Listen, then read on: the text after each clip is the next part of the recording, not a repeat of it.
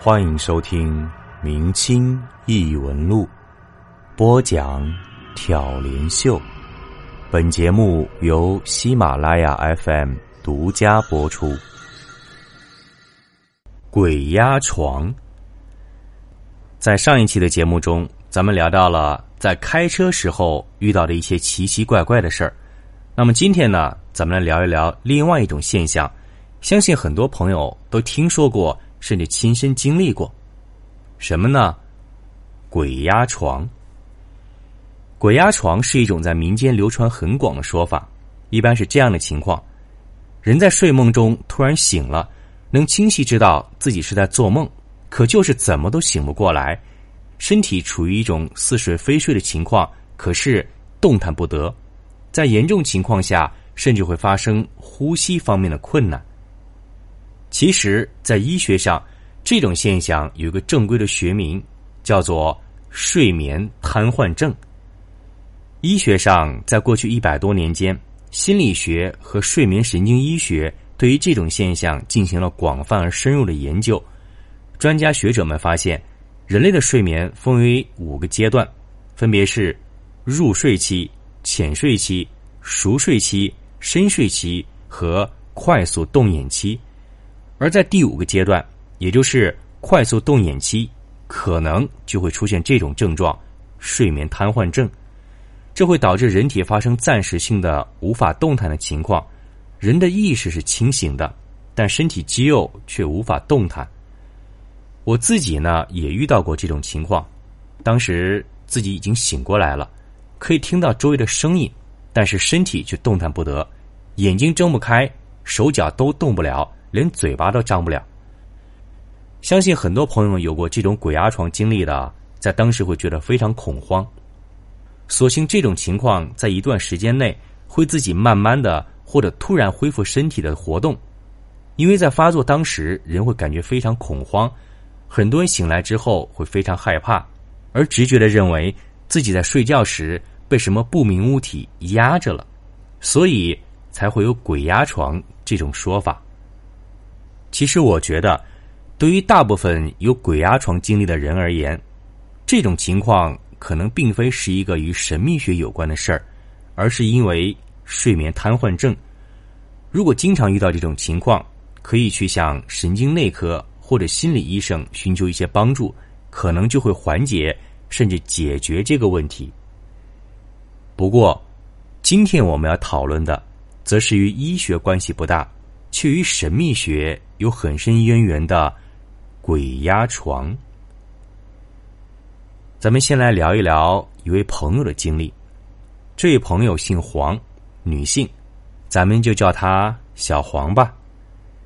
小黄的睡眠质量非常不好，每到晚上，她总是要做很多梦，而且经常性的会做噩梦，甚至有鬼压床的体验。小黄曾一段时间长期做同一个噩梦。他回到了高中时代，在学校空无一人的操场上，听到狗叫声，然后会有很多很凶的狗一直追着他跑。而每到农历的七月，也就是咱们俗称的鬼月，小黄的睡眠就更糟糕了。有时候他甚至整夜都睡不着，因为在鬼月里。小黄总能在梦境中遇到许许多多那种朋友。按照小黄的描述，有一次在中元节当天深夜，他睡着了，梦到自己走在街上。这条街他自己非常熟悉，但是在他的身边有无数的人在这条深夜的大街上游游荡荡。当然，这个人要打个引号。当时整条街上甚至可以说是热闹非凡。当然，在农历七月，也就是鬼月里，有类似小黄经历的人很多。有很多人发现，在鬼月自己梦变得很多，而且噩梦也变多了，甚至会频繁发生鬼压床的情况。我觉得，导致这种情况发生，不仅是鬼月里特殊时期下。外界因素的影响，还有这些朋友本身的灵觉强度。就好比每个人天生的智力、力量、身高、体重都不同，每个人天生的灵觉强度也不相同。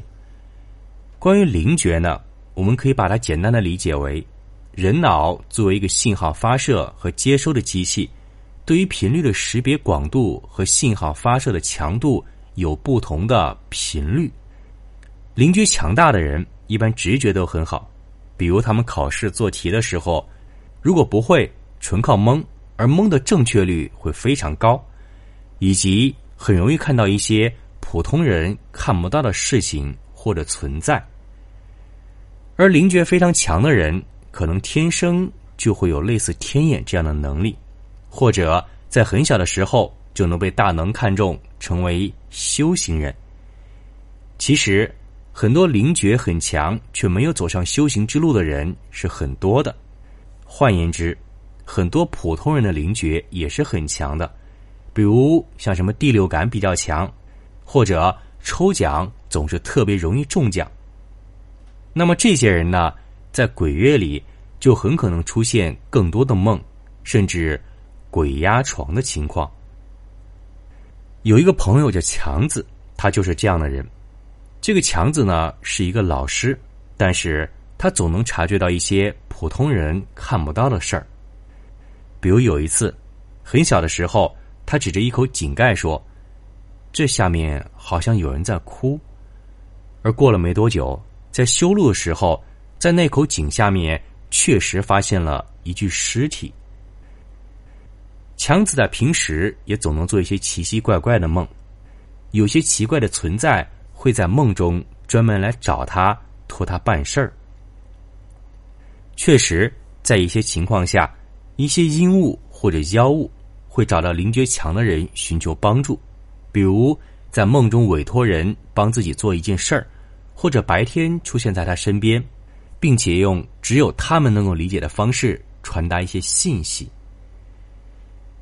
那么话说回来，很多频繁遇到鬼压床的人，其实某种程度上可能说明这个人的灵觉比普通人要强很多。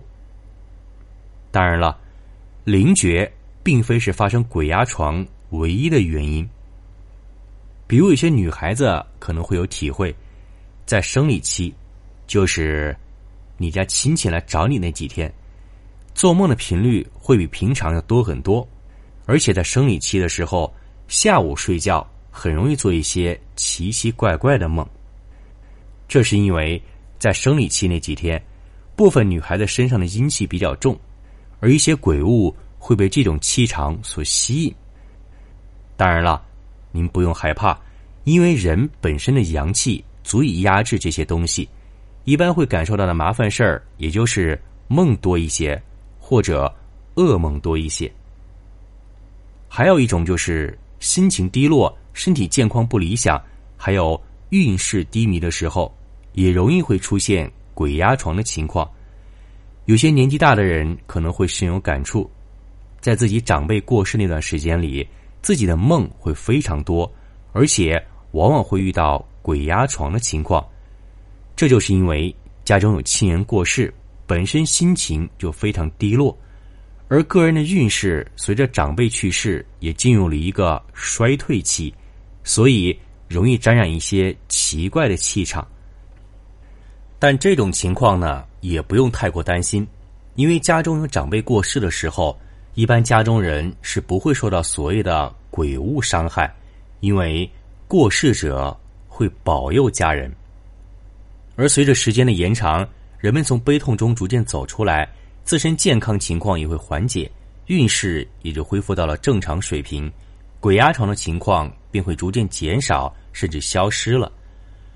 还有一种情况就是。去了一些气场奇怪的地方，回来之后的当天晚上特别容易鬼压床。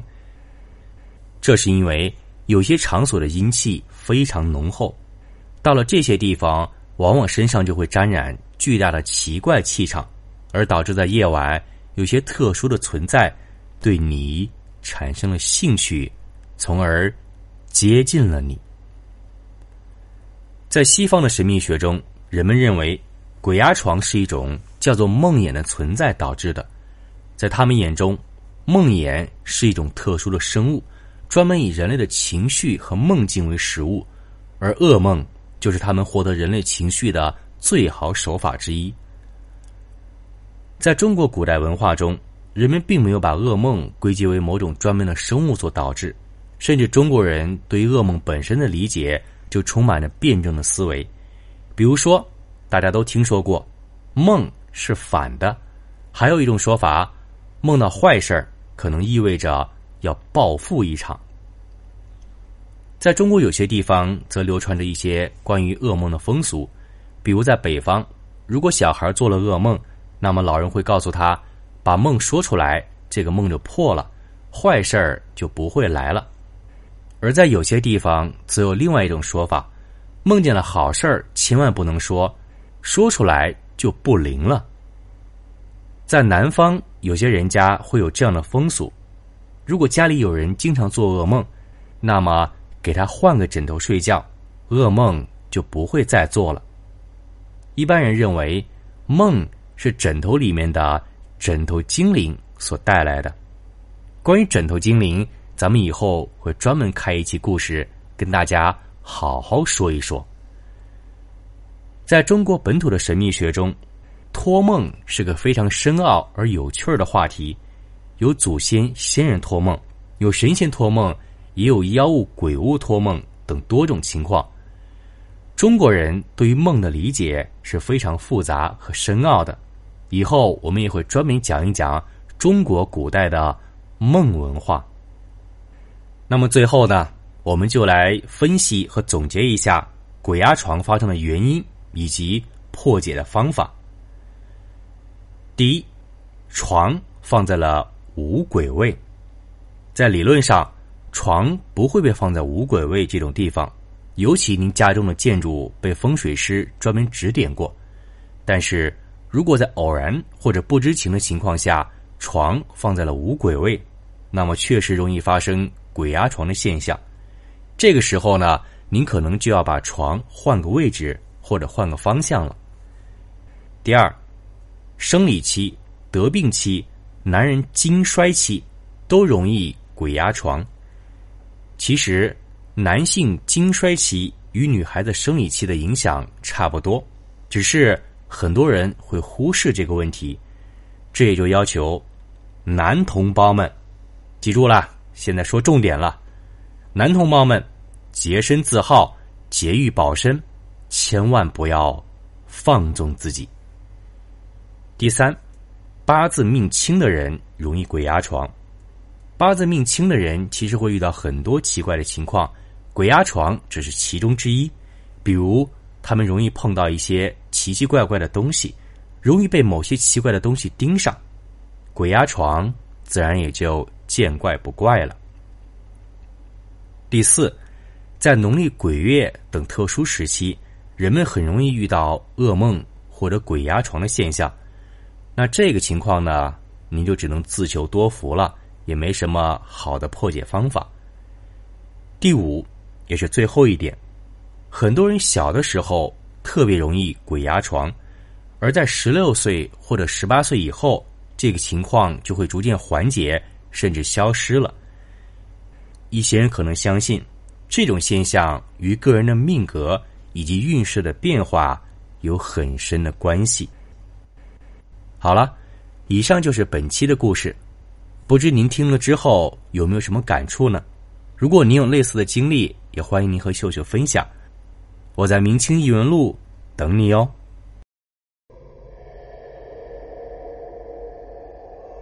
本集播讲完毕，感谢您的收听。如果您喜欢，请您评论、点赞、转发。咱们下集再见。